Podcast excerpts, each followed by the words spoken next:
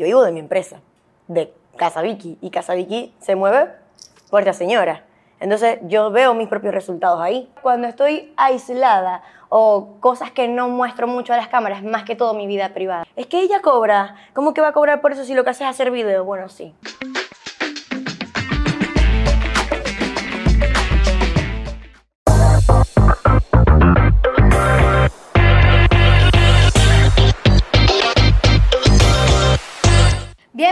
Bienvenidos al show de Canicoy. Hoy tengo conmigo a Victoria Urdaneta, empresaria, trabaja con sus redes sociales. No sé si presentarla como influencer porque no sé si ese término hace un choque o le gusta o no sé. Hello. Lo detesto. Lo Lo detesto. detesto, ¿verdad? Lo detesto. Es que es feo. O sea, siento Sí. que ahorita ya tiene como una tilde como, como fea, como de que pides las cosas gratis, ¿sabes? Como que no hay un respeto. Está rayadito. Está el término rayadito. está rayadito. Honestamente está rayadito. Yo Eso. prefiero ser una amiga más que tú estás viendo en las redes sociales. Te relajas, la ves, averiguas la vida y ya. Pero Sí. influencer, no. Por favor. Ella es Vicky Urda, muchachos. ¡Eh! Me encanta esto. Yo no sabía que esto era así. Me encanta Ah. el público. Ah. Otra vez, aplauso. ¡Eh! De hecho, la primera pregunta, Vicky, es, ¿cómo te sientes ahorita? ¿Te sientes sexy? ¿Te, te- estás empoderada? ¿En este momento de mi vida o ahorita mismo? O sea, ahorita en este momento y en general. Ahorita estoy nerviosa, pero no se me nota. Una- En general me siento bien. Ahorita estoy feliz, estoy trabajando en mis cosas. ¿Se puede decir aquí? Sí, pues, Ok, relajada. maracucha. Ajá, bueno, me siento bien, estoy chévere. En verdad estoy trabajando bastante. Maracaibo, Caracas, conociendo un poquito más de Venezuela y la estoy pasando bien, me la estoy disfrutando. ¿Qué- ¿Quién es Vicky fuera de las cámaras, Vicky? ¿Qué, qué haces tú?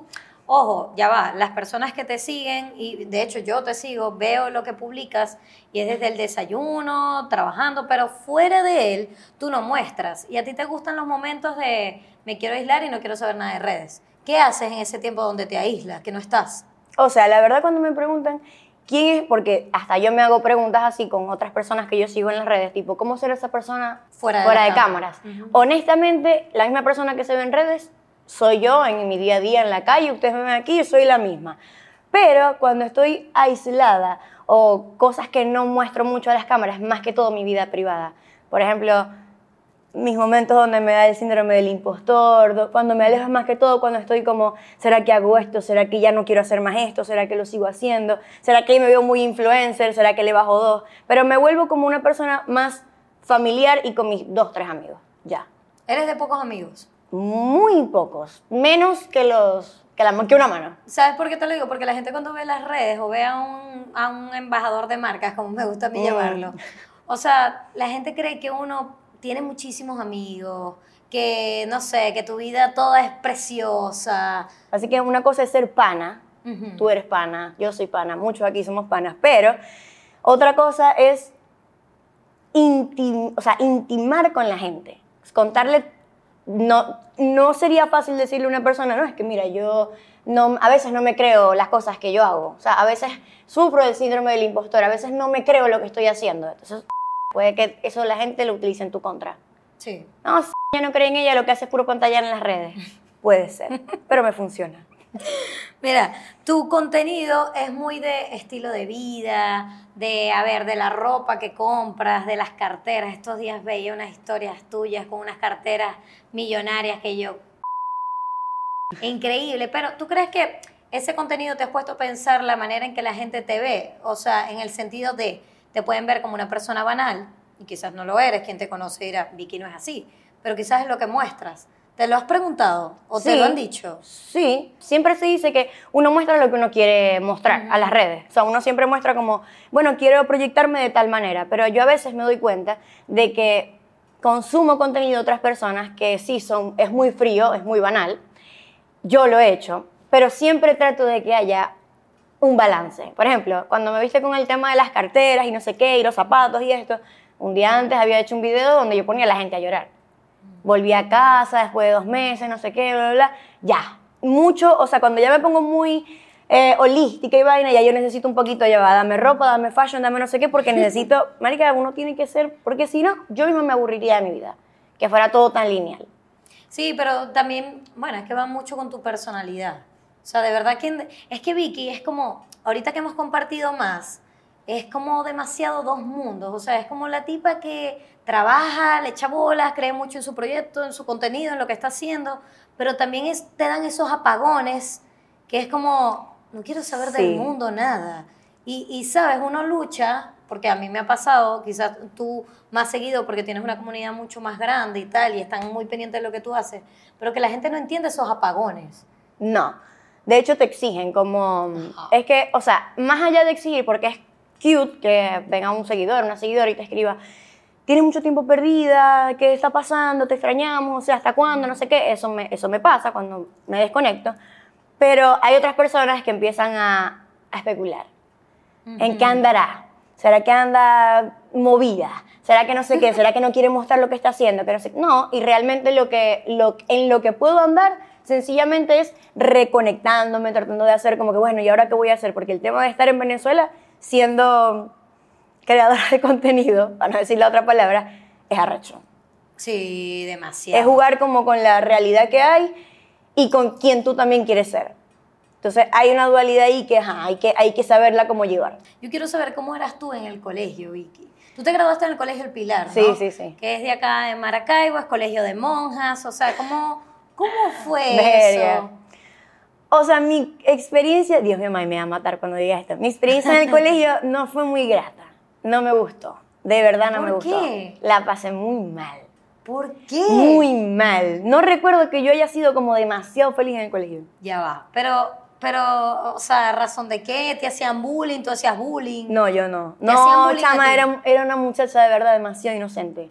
O sea, no tenía malicia, pero para nada, para nada, para nada. Me chalequearon mucho demasiado, o sea, demasiado. Yo pasé todo, todo yo llegaba todos los días al colegio y era, sácame del colegio, sácame del colegio, sácame del colegio. Eran muy malas y malos. ¿En serio, Vicky? Porque quien te ve ahorita, uno dice, ya va, Vicky no ha sufrido jamás un bullying o algo, porque estoy segura que alguien te viene a hacer bullying ahorita y tú, ¿qué pasa? ¿Qué sí, ahorita, ahorita X, ahorita X porque uno madura, pero en ese momento yo no lo entendía. O sea, era a lo mejor salirte un poquito de la caja, como por ejemplo, yo soy una persona que yo siempre lo digo, yo no sufro de FOMO. O sea, si todas se van a vestir, no sé, con la faldita, me daba igual vestirme con la faldita, yo me iba diferente. Te estoy hablando del colegio desde, no sé, vamos a suponer que quinto grado. Más o menos ahí creo que empezó. Y claro, habían esos grupitos, grupitos, grupitos, ¿me entiendes? Entonces yo siempre fui de pocas... O sea, nunca fui como curruña. Creo que en estos días lo hablamos. Sí, sí. Nunca fui curruña y cuando no eres curruña, entonces es ajá, ¿esta qué le pasa? Entonces, vámonos a encontrar a la muchacha. Y así pasé. O sea, no tenías grupito en el colegio y por ende, o sea, yo, yo, yo los conocí, de hecho, mi vida hoy en día es así. Yo los conozco a todos, estoy en todos los grupos y los conozco a todos y de todos los bandos, pero no, no estoy como, como que no tengo una curruña como tal, como, como que yo me quedé pegada con un solo... ¿Y estudiaste toda la vida en ese colegio? Desde primer grado. O sea, yo sufrí un, un, una, un periodo en el colegio fuerte, con algún, o sea, un tema delicado que me pasó donde literalmente a mí todo el mundo me dejó de hablar. O sea, sí, bueno, vas a tener aquí la, ¿cómo se dice? La exclusiva. La, exclusiva. La exclusiva, sí. Fueron como los últimos dos años, creo que, del colegio. Y bueno, yo perdí mi memoria, el teléfono, no la perdí, me la robaron. O sea, cuando se usaba BlackBerry. Claro, te sacaron la memoria. Me sacaron la memoria y hicieron fiesta. Sí, yo tenía mi tu contenido mi boyfriend, mi boyfriend y no sé qué, y sí, estuvo heavy. Entonces, el tema de las monjas, mm, no eres imagen para el colegio, y en ese momento yo estaba, era muy activa con el tema como de, mm, como de que, no sé, si había que representar al colegio en algo, yo quería estar. O sea, yo era destacada, de verdad era destacada. Y era como que eh, detesto ese colegio, honestamente lo digo. O sea, las monjas eran terribles, era tú no mereces estar en este colegio. Sí, sí, bueno. Saludo a las monjas de mi colegio, de la Merced. Hola, Aún, aún, las recuerdo. Yo firmé mucho libro negro, pero, pero, pero no tuve ese tipo de problemas. ¿Qué transformación has sufrido tú en tu vida? Que tú digas, esta es la Vicky de antes y esta es la Vicky de después. La Vicky de antes creía en todo el mundo. Y más allá de creer en todo el mundo, era que me metía a todo el mundo en el corazón. O sea, no significa que porque yo era una conejita, ay, no sé qué, sí, todo era amor, todo no, eso no significa que porque tú seas buena, los demás también van a ser buenos contigo. Entonces, desde ese momento, que sufrí tanto esos últimos años de colegio, yo, a mí me tocaba llegar a mi casa y, y fingir delante de mi mamá que no pasaba nada, para no ver a mi mamá mal. Ah, porque no le decías nada. Todo eso lo viviste Ella, en ella más o menos sabía, de hecho, quien hace todo eso es la hija de su mejor amiga. Ay, puede ser. Sí, es ¿Y terrible. era tu amiga? ¿Y era tu amiga? Sí. Ah, era de esa amiga envidiosa, ¿qué tal? O sea, ¿Qué yo no creía en eso, yo no creía en envidia, vaina. Yo decía, ¿qué estoy haciendo mal? ¿Qué hago yo mal? ¿Será que es porque yo no quiero hacer tal cosa? ¿Será porque yo no quiero hacer lo otro? O sea, se- Vicky, tenemos mucho que conversar, pero fuera de cámaras en pues cuanto a sí, eso. la conoces, amiga. Yo, yo, yo lo viví, wow. Yo la conozco. Oh, wow. Oh, wow. Oh, wow, oh, wow. Mira, yo lo, yo lo viví tal cual, así. O sea, una persona que era mi mejor amiga, todo el colegio, hasta la universidad. Bueno, por aquí la produ conoce también porque es de esa época de amistad. Colegiala. Sí, y después, o sea, darse cuenta de que esa persona que querías tanto, que confiabas tanto, era la que te hacía todas las maldades. A Ahí mí me donde- llegaron a meter el uniforme en, el, en, el, en la poseta, ¿sabes? Malo. O sea, mala, mala, Sí. ¿me entiendes? Y muchas cosas que pasaron más que luego uno dice, la diferencia es que yo no cambié como tú. Yo todavía estoy en ese mood, creo en todo el mundo. No, para a mí me ha mundo es tocado- bueno, para mí todo el mundo es una cosa bella. No, no es, o sea, no es que piense mal de todo el mundo o que esté siempre a la defensiva, no, de hecho no. Pero no, no me abro tan fácil. Ok. No me abro tan fácil. Eso sí, eso sí te lo creo. Porque Vicky habla conmigo, que ya me he visto, ya, ya me conoce, y Vicky, te voy a decir, pero no te voy a decir el nombre, tal. Y yo se lo respeto, yo te lo respeto porque hay gente que es así. Sí. Y está bien, has, has aprendido. Pero bueno, vamos a avanzar con la primera pregunta, Punch. Dios mío. Vicky, la primera pregunta, Punch. O sea, son preguntas que eh, quizás tú quieras responder o quizás no. Ujú, Si tú no la quieres responder, tú haces una dinámica, que en este caso es que pruebes una comida de producción que hizo del chef de este programa, Ajá. que es una cosa divina. Sospechoso. En manos de Cani, sospechoso. Entonces, te voy a hacer la pregunta, dice así. ¿Cuánto es el monto más grande que te ha pagado una empresa por publicidad y cuál ha sido esa empresa? Puedo decir cuánto, pero sin decir la empresa. Me vas a hacer comer, ¿verdad? No, ¿verdad? No. O sea, ojo, puedes responder la mitad, pero igualito te vamos a dar a probar. No, joda. da antifaz. Vamos, Vicky. Ya, abre la boca. Sí, prueba.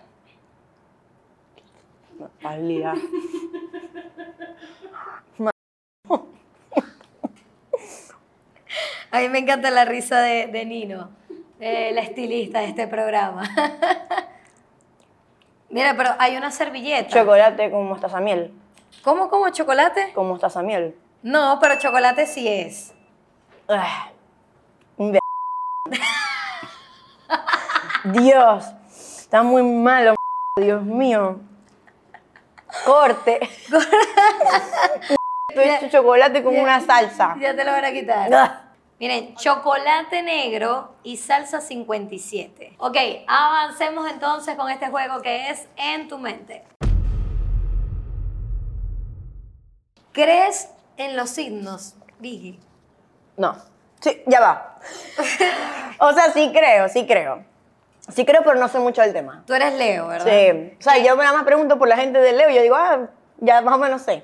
Pero, Ya. o sea, pero no eres de esas que, ay, porque tú tienes el ascendente y el descendente y no sé qué. Nada de eso. No, a veces me, pone- me he puesto a leer que si la carta astral y la vaina y tal, pero no soy así como muy No, no. astrólogo y verga, no. Yo no entiendo nada de eso. Yo tampoco. No entiendo nada de eso. Vicky, ha llegado una pregunta que me has dicho varias veces.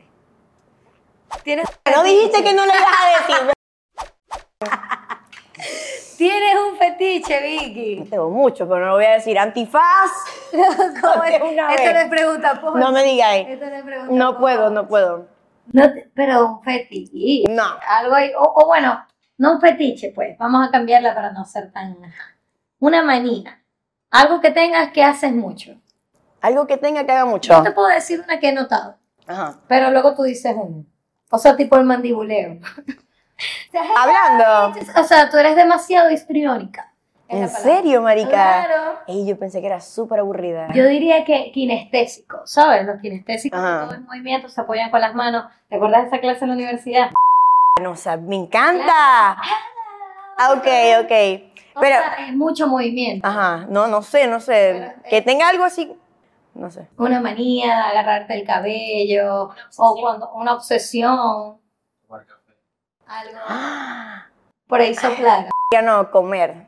Soy muy tragona. ¿Puede ser eso? No, no.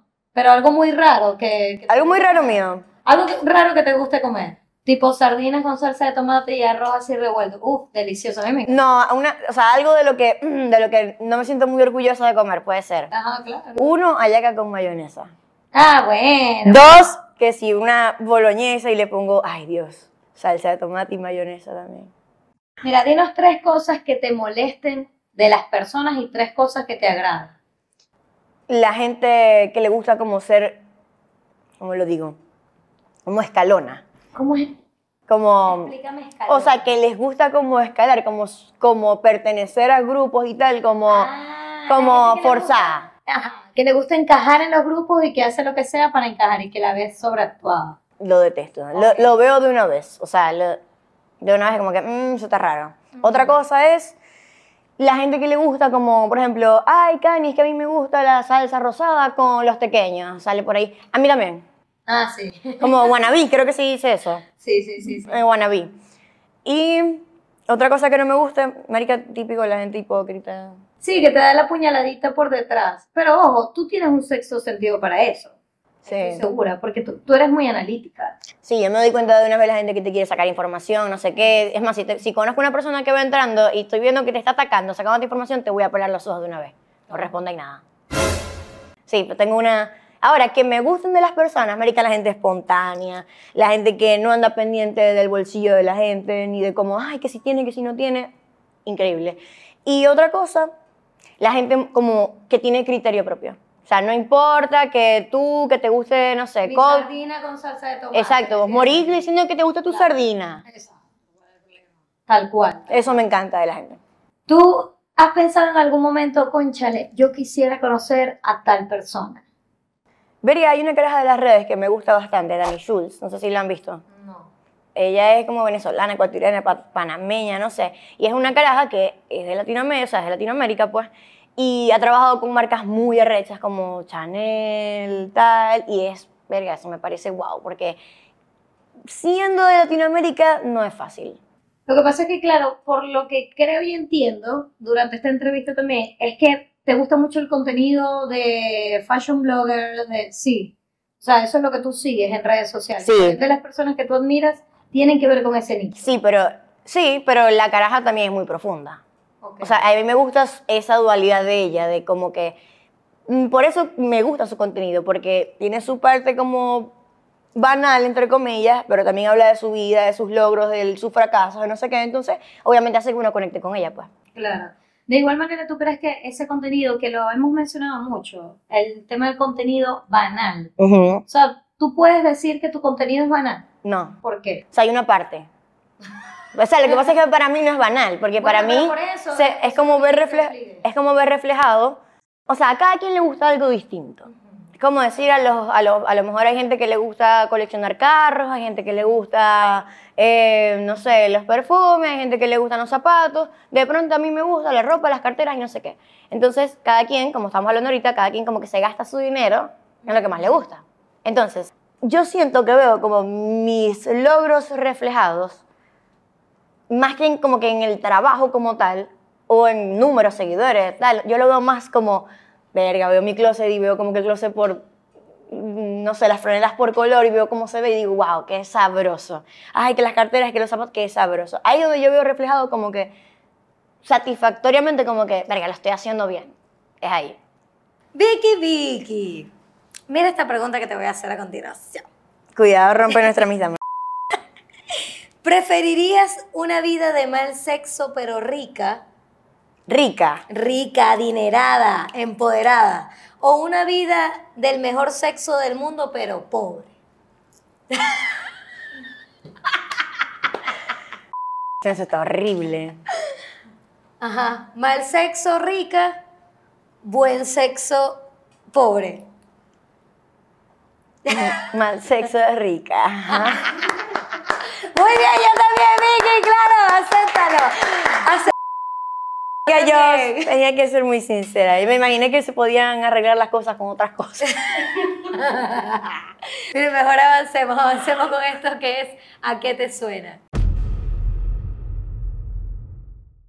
Ajá, Vicky, te voy a decir varios nombres de artistas, ¿ok? Y tú vas a ubicar una canción con esa persona, ¿ok? Que tú digas, ejemplo, siempre le digo esto a los invitados para que no caigamos en eso. Si es Servando y Florentino, no me digas un tema de Servando y Florentino, sino una canción que tú creas que los hermanos Primera los ves ahí como, no sé, una gaita. Como que yo siento el flow como, Ajá, como una canción. con ellos, Ajá. exacto. Por ejemplo, Marian Obregón. Verga. Papi, ¿te gustan las chapas que vibran? Esa está buena. Tal cual es Marian, tal cual es Marian. Sasha Fitness. Una gaita. La tía Sasha. Una ¿Cuál? gaita. Cuando Vamos voy a a. Maracaibo y Empieza- empiezo a pasar el puente, ahí la veo. La veo ahí bailando. Está bien, está bien. Jorge Luis Chacín. No sé. Algo así como, hey, ven acá. Algo así. Pero esa, esa es de él, esa es de él. Bueno. Fíjate tú. Bueno, está bien, vamos, Fíjate vamos tú y a no pasar. sabía. Y por último, Ajá. Carolina Herrera. Verga, marica, imagínate. Carolina está complicada. Ay, sí. Dios mío. Ah, no, algo así como. eh, Amor eterno. Rocío Durcal. Ey, está no, bien, está bien. Bueno, venció bien la sección Vicky. Está bien, está bien. Gracias a Dios no te caíste porque muchos 20 se caen. puntos. Muy bien. Vamos con la siguiente pregunta, Punch. Esta sí la voy a responder. Ay, muchacho. quiero comer más. ¿Cuál consideras es el mejor creador de contenido de Venezuela y el peor creador de contenido? Ok. No considero que tenga un favorito. O sea, de que diga el mejor o la mejor, no sé. Pero me gusta mucho el contenido de Isaías Landaeta. Ahora, el peor, no voy a decir nombre, pero ¡Ay! Ya. igual voy a comer, ¿verdad? Ajá. No, bueno, sí, porque no dijiste el nombre. Oh, ah. La servilleta. Ah. Ahí, ahí queda. Ay, Dios mío, qué horror, qué horrible. ¿Quién te hace Dame el agua. Aquí. Ven, que Una galleta con cambur y sal, ajo, no sé. Pero está bien, cambur es, es cambur. ¿Y qué es lo otro? ¿Puedes identificar? Es una galleta. No, ¿No? no es una Dios galleta. mío, que me dieron. ¿Cómo no va a ser una galleta? No es como una crunchy. galleta, no es una galleta. Pero es un crunchy, es un crunchy. Es algo que te comes diariamente y que tiene mucho colorante. ¿Ah? Ay, es dorito con cambur. ¡Ajá, muy bien! Sí. Eso mismo, pero no te, a mí me encanta cada uno por separado. Chicos, cuando vengan ustedes, respondan, es mejor. Prefiero la polémica. Vicky, ¿en qué momento viste la culebra? ¿En qué momento viste las redes como un negocio? O sea, cuando tú empezaste tu comunidad, tú dijiste, voy a empezar a crear una comunidad porque yo quiero vivir de esto, o fue muy genuino, o sea, Fue muy que de genuino. repente fue como... Fue muy eso. genuino, fue como, fue algo cool, como que, ay, vamos a, o sea, siempre me han gustado como que las fotos y vaina. Entonces yo lo veía como un álbum de fotos, pero fotos más aesthetic, como cool y tal. Y luego fue como que mm, lo tomé un poquito más en serio. Ujú. Ya yo tenía una amiga, Mariam, que yo digo que es mi mentora, ya ella producía mucho con las redes y siempre me decía así, ponte seria, tienes que cobrar tu vaina y tal, y yo no hacía nada de eso de trabajo. Hasta que un día me contrató una tienda, una marca de aquí de Maracaibo, y yo decía, Dios mío, dígame si yo no le genero nada, yo no sé cómo es eso, yo no sé nada, yo, yo voy a decir que sí, voy a cobrar poquito, y Mariam, sí, cobraré no sé cuánto, qué tal, y yo, pero un poquito, que no sé qué, si eres cobré. Cobré como una cantidad, lo que cobro ahorita como por unas historias, cobré eso por tres meses. O sea, el monto completo por tres meses. Cuando a mí la dueña me dijo a los cuatro días que ya había montado las historias, ya recuperé lo que hice, lo que, lo que te pagué. Y tenía cuatro días solamente de haber puesto las historias. Ya lo recuperé. Yo dije, ¿qué es esto? Esto es un monstruo. Esto lo tengo, esto lo tengo que, que tomar Claro, en serio. monetizar, monetizar. Me, me tuve que quedar esclava los tres meses completos, que fueron octubre, noviembre y diciembre, o sea, los mejores meses. Y tuve que quedarme exclusivamente con la marca y no pude producir más. ¿En qué momento tú haces como mucho con, mucha, a ver, mucha conexión con tu comunidad?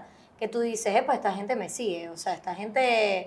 le tenía un poquito de cringe a la cajita de preguntas y no la ponía. Entonces yo sencillamente hablaba, hablaba, hablaba y yo no veía a nadie que me... Que yo no veía como... Un feedback. No, no, no, yo no veía la receptividad y tal. Yo, Ok.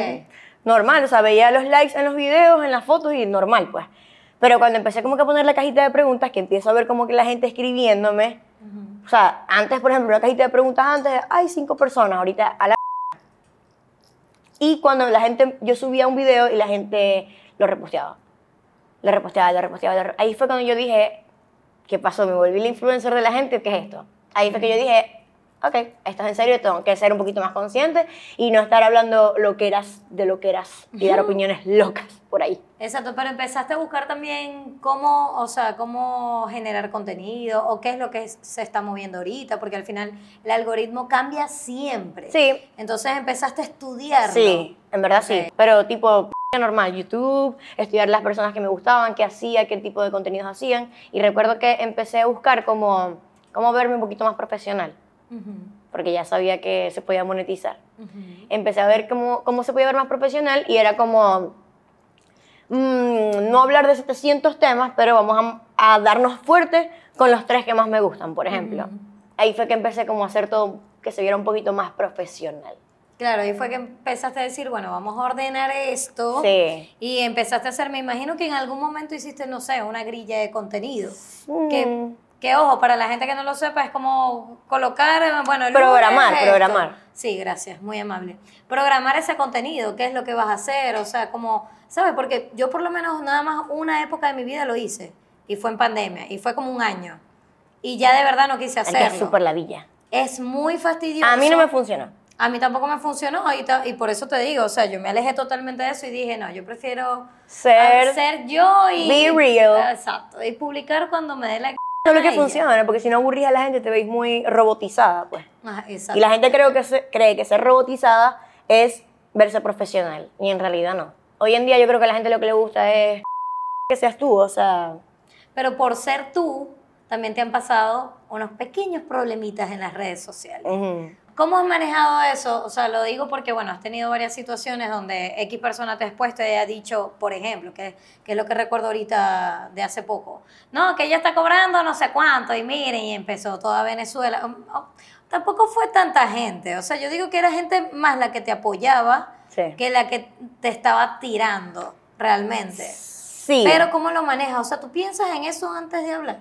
O sea, antes de enviar algo, tú no piensas, por ejemplo, yo envío una propuesta con toda la intención de que tú veas lo que yo estoy cobrando. Ejemplo. Pero quizás a veces digo, ay, yo no sé, porque dígame si esto lo exponen y la gente va a creer tal. ¿Sabes? Y me pongo a pensar en, en las consecuencias que puede traer eso. Yo te voy a decir la verdad. Eso Ay, va a sonar medio holístico, medio a las vibras y tal, pero es verdad. Todo pasa por algo. Todo pasa por algo. Y yo vengo haciendo como una campaña, por así decir, con mis opiniones desde hace rato, hablando, tratando, mejor dicho, de hablar sin tabú del tema de el creador de contenido, el influencer y que cobra. Porque eso aquí en Venezuela, mientras yo tenía amigas que estaban en otros países que hacían lo mismo que yo, con menos seguidores quizás, tenían contratos de 8 mil dólares mensual. Y yo las miraba y yo decía, ¿qué hago en Venezuela? Imagínate. O sea, por, ser, por estar en Venezuela, eso no ocurre. Honestamente, o no ocurría antes. Entonces yo vengo haciendo como una campaña, como aquí me tengo que quedar porque yo me quiero quedar aquí. Entonces yo dije, vamos a ver cómo cambiamos esto. Y empecé a quitarle el tabú al tema de, es que ella cobra, ¿cómo que va a cobrar por eso si lo que hace es hacer video? Bueno, sí. Entonces yo, yo, cuando ya tú te das cuenta, internalizas que tú le generas ventas a una marca, te quitas el...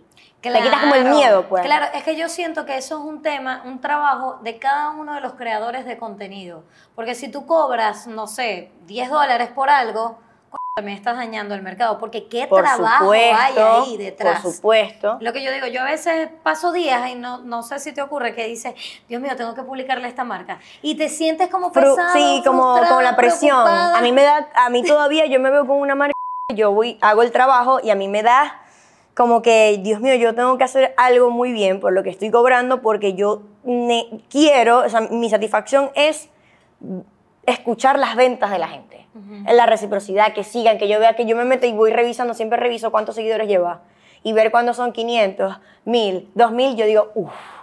Entonces, No, y ojo, y el que confías tanto en el contenido que tú estás haciendo para decirle a la marca, hey, ¿cómo te fue? Siempre le pregunto. Tú sabes que yo soy asesora de marcas y cuando tengo esas reuniones con todos que están, desde los dueños de las empresas hasta departamento de mercadeo, de marketing, todos, yo le digo, ajá, vamos a preguntarle al influencer entonces, influencer en comillas, o sea, ¿qué generó? Que nos muestre sus estadísticas. Ujú. En Venezuela todavía es un tabú el tema de mostrar las estadísticas. Sí. Ojo, cuando llegan a mí con mis empresas con las que yo trabajo, yo te las pido. Ujú. Pero hay muchos que no están acostumbrados y es como, ¿qué, qué es eso? O, sí, ¿qué, qué es un sobre brief? todo los influencers, ¿Qué por ejemplo. brief? Ay, pero porque me tienes que ver cuántas vistas tengo en las historias. Mi amor, si vas a cobrar y no hay tabú para cobrar, también tienes que mostrar tus estadísticas. O sea, cuáles son tus números. O sea, congruencia y honestidad por todos lados. Si no, no sirve. Lo que pasa es que eso es un tema, Vicky, deberíamos hacer un cursito de eso. Estoy dispuesta. Uf.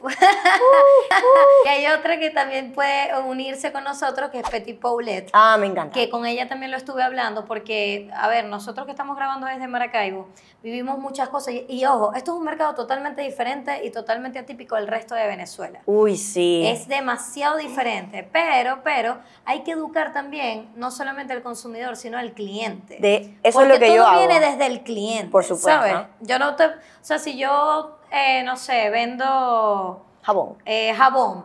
Yo no te voy a buscar a ti para que me vendas el jabón porque yo siento que tú vas más enfocado en un estilo de vida de, no sé, de ropa, de perfume, de Pero vaina. no, con el jabón me la voy a llevar bien. Pero, por Ah, ejemplo, bueno. que me digas que vaya a un concesionario a hablar de carros. Ajá, bueno, exacto. Eso está más real. Claro, es como Vicky que Raro, como hablar de, no sé, o a un taller, cambio de aceite y tal, yo no hago eso. exacto, pero los clientes, ustedes que están viendo estos, se concentran mucho en el número de seguidores que tiene. Y es como que, ay, tiene dos millones de seguidores ese, mi amor, pero los dos millones de esa persona resulta que son chamitos de 20 años, que no van a ir a comprar un carro en este Por eso es que yo caso. te hablaba ahorita de saber entender o ver cómo se puede como seleccionar, por así decirlo, estar muy pendiente de qué tipo de contenido estás haciendo y para qué público, para conocer tu cliente, tu seguidor slash cliente ideal. Sí, tu cliente ideal, tal cual. Tu amor por los perfumes te ha llevado a crear contenido. Ay, les voy a mostrar este perfume que me gusta. Y tal, y tal, y tal. Y de Sí. repente te diste cuenta que la fórmula de hablar de perfumes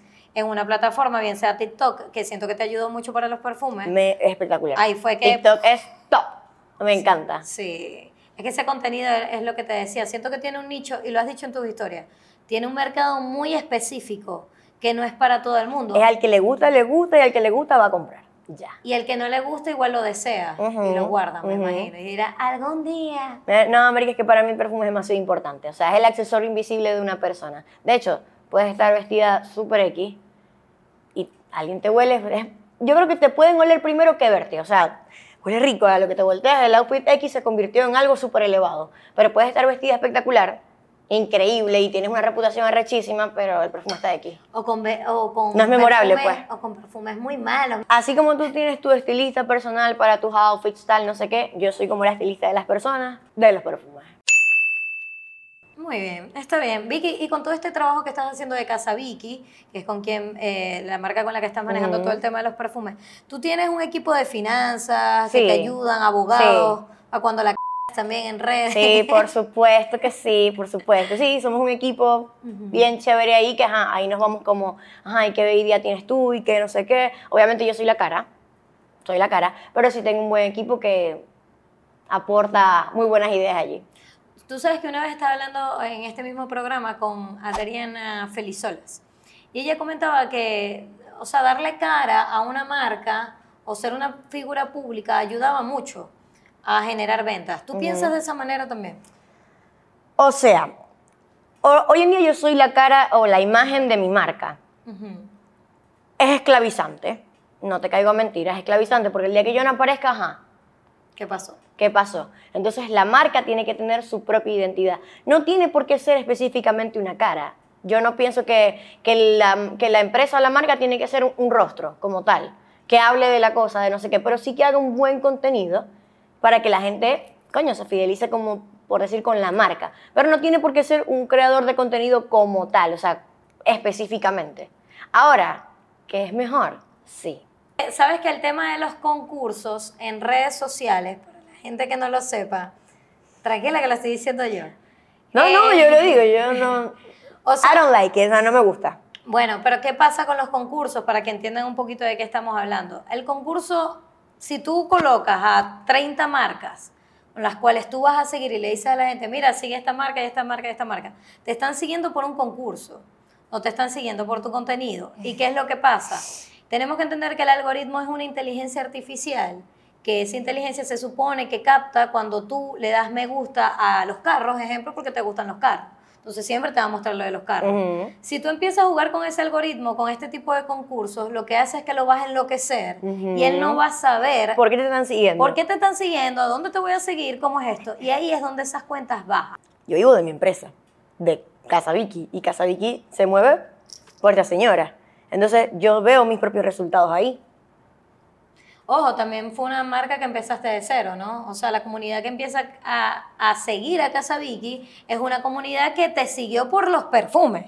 ¿sabes? No porque tú antes la tenías, que esto también es un ejemplo, como una tienda de juguetes Ujú. y tenías Y la cambié. Y la cambiaste. Entonces, esa gente que está ahí de, de la tienda de juguetes es como que ya va, o sea... Yo seguía los ¿qué es juguetes, desde qué momento yo empecé a seguir una tienda de perfumes. No, eso no me interesa, yo quería juguetes. Y no van a interactuar y se va a quedar ahí. y Pero bueno. el tema del, del- de los giveaways, de los concursos, yo opino que como que casi que el único beneficio como tal es para la persona que está, que cobró, pues. Ah, marica, ponte, no sé, 30 marcas a mil Ah, porque dólares. esa es otra cosa que, que también pagan. no lo había mencionado. Sí, 30 marcas a mil dólares cada una, te, voy a lanzar eh, 20 mil seguidoras, no sé. También depende del tipo de concurso que vayas a hacer, pero la mayoría son así, como que sigue estas cuentas y te vas a ganar una moto, Yo te una digo, vaina así. para mí, o sea, lo más, lo más heavy de verdad que tiene una marca es hacer este tipo de concursos. Porque es increíble cómo es meterle un, o sea, un cuchillo a tu cuenta y, y mandarla a morir. Pero es que la gente es muy ignorante. Es que no estudian. Es ese el sea, problema. hay el que es investigar. hay que investigar. Porque A mí yo, me da cosa. Yo pienso primero lo que yo te decía, consecuencias de lo que estás A haciendo. mí me da cosa, pero por ejemplo, yo a veces cuando a- me escribe una marca, y me interesa la marca, me gusta, y yo les pregunto, ¿con quién has trabajado antes? Y me dicen, "No, no, no, fulanita tal, ¿cómo te fue? "Mm, No sé qué, y yo, vamos a, vamos a hablar de esto de una vez, de una vez. ¿Cuáles son tus expectativas y por qué no le preguntaste? Y yo empiezo a educar, como decir, a la marca, por así decir. Para que ya también tengan una expectativa, o sea, ya se haga como una idea de lo que yo le voy a, a dar, por así decir, su, el beneficio. Y después de que yo salgo de la marca, o mientras yo estoy, yo le pido a la marca, eh, ¿con quiénes vas a trabajar después? Para yo, yo necesito ver. Yo necesito ver si no me va a perjudicar o si está bien. Y también cuando me da verguita, si les digo como que no es que voy a trabajar con tal persona y yo, no sé, y es alguien de comedia y la vaina es maquillaje alta gama. No Sí, tiene es que sentido. hay que asesorar. No lo hagáis. Sí. No lo hagáis. No lo hagáis. Sí. No lo hagáis. Bueno, y eso es otro tema. Pero bueno, después hacemos, yo creo que un El podcast o curso, el algo, curso. Un curso, esperen, este curso. ok, vamos a avanzar. Vamos a avanzar con esto que es Arma tu discurso. Ay, no. Esta es una parte de improvisación. Ajá. ¿Qué tan buena eres tú de improvisar? Mala. Mala, mala. Muy mala. Sí. Bueno, aquí tienes a Cochinijillo. Ok. Menos mal que hoy con Vicky no hizo falta utilizar mucho a Yesenia. No, no hizo falta. Cochinijillo te lo vas a ganar como personalidad del año. Oh. Coño. Es un premio, ¿no? Ajá, y vas a decir a tu cámara como que, ay, muchas gracias, o sea, es tu discurso. Ok. Y yo te voy pasando unas palabritas que hay aquí que vas a ir incluyendo. Puedes empezar cuando quieras. Bueno, estoy muy agradecida por ganarme este premio, el cochinillo. Gracias a todos ustedes que estuvieron viéndome, apoyándome y siendo mi vitamina todos estos días para yo poder seguir echándole bolas en este país, dándole entretenimiento a ustedes y poderles recomendar cosas que valen la pena. Eh, como todas esas cotizas que ustedes compraron a la marca de Cani. Y bueno, gracias a eso es que yo estoy aquí también. Buenas cotizas. Entonces, bueno, todos los días yo sé que les muestro cosas distintas y parezco un camaleón, pero eso realmente es lo que a ustedes les divierte y lo disfrutan, pues. Entonces, nada, eh, al terminar este, esta, esta entrevista, este discurso, yo les voy a regalar muchos chicles a todos para que se lo disfruten, pues. Entonces, entonces nada, mi próxima tienda va a ser de pantaletas para que estén pendientes. Gracias. Ay, Terrible. Yo, yo decía, Dios mío, ¿qué va a decir con pantaleta? Cheers. Cheers, total, amiga. Ok, vamos entonces con la última pregunta, Poch. Dinos el nombre de la marca más tacaña y problemática con la que has trabajado y no volverías a trabajar.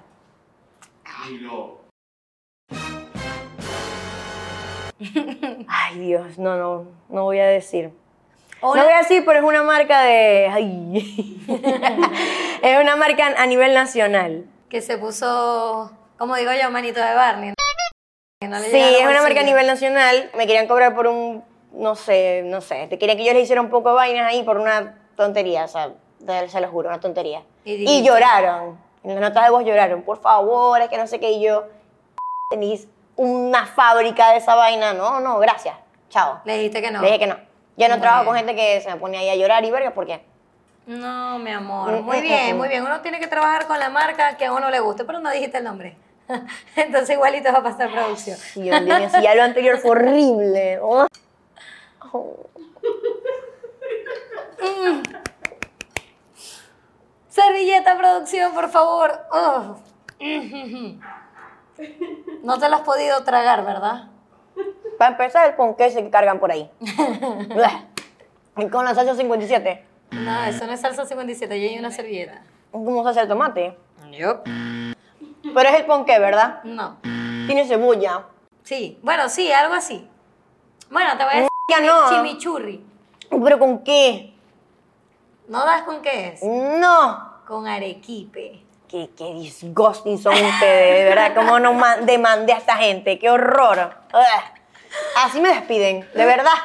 Vicky dijo que tenía abogado y tal. Yo creo que me vas a tener que pasar ese abogado. es programa. terrible, verga. Mira, Vicky, hemos terminado ya la entrevista. Muy bien, Vicky. Vicky, esta, esta entrevista para lograrla fue complicado porque Vicky me decía, es que yo no sé qué me vas a preguntar. Estaba Yo no asustada, sé. estaba cagada, yo no sé. Pero bueno, todo pasa por algo y cool haberte tenido hoy aquí. Los quiero, gracias. No me gustó la comida, pero me encantó. Tienen que apoyar a Cani porque de verdad que el trabajo que hace es impecable. Ay, qué bella. Ey, muchísimas gracias a ustedes por conectarse con esta entrevista. Ya saben que si les gustó, lo pueden compartir, le dan me gusta y se suscriben al canal. Y recuerden que la entrevista también está en Spotify, Google Podcast y Apple Podcast para que lo puedan escuchar relajado, tranquilo, haciendo ejercicio, lo que ustedes quieran. Así que hasta el domingo que viene. Chao, chao. Bye.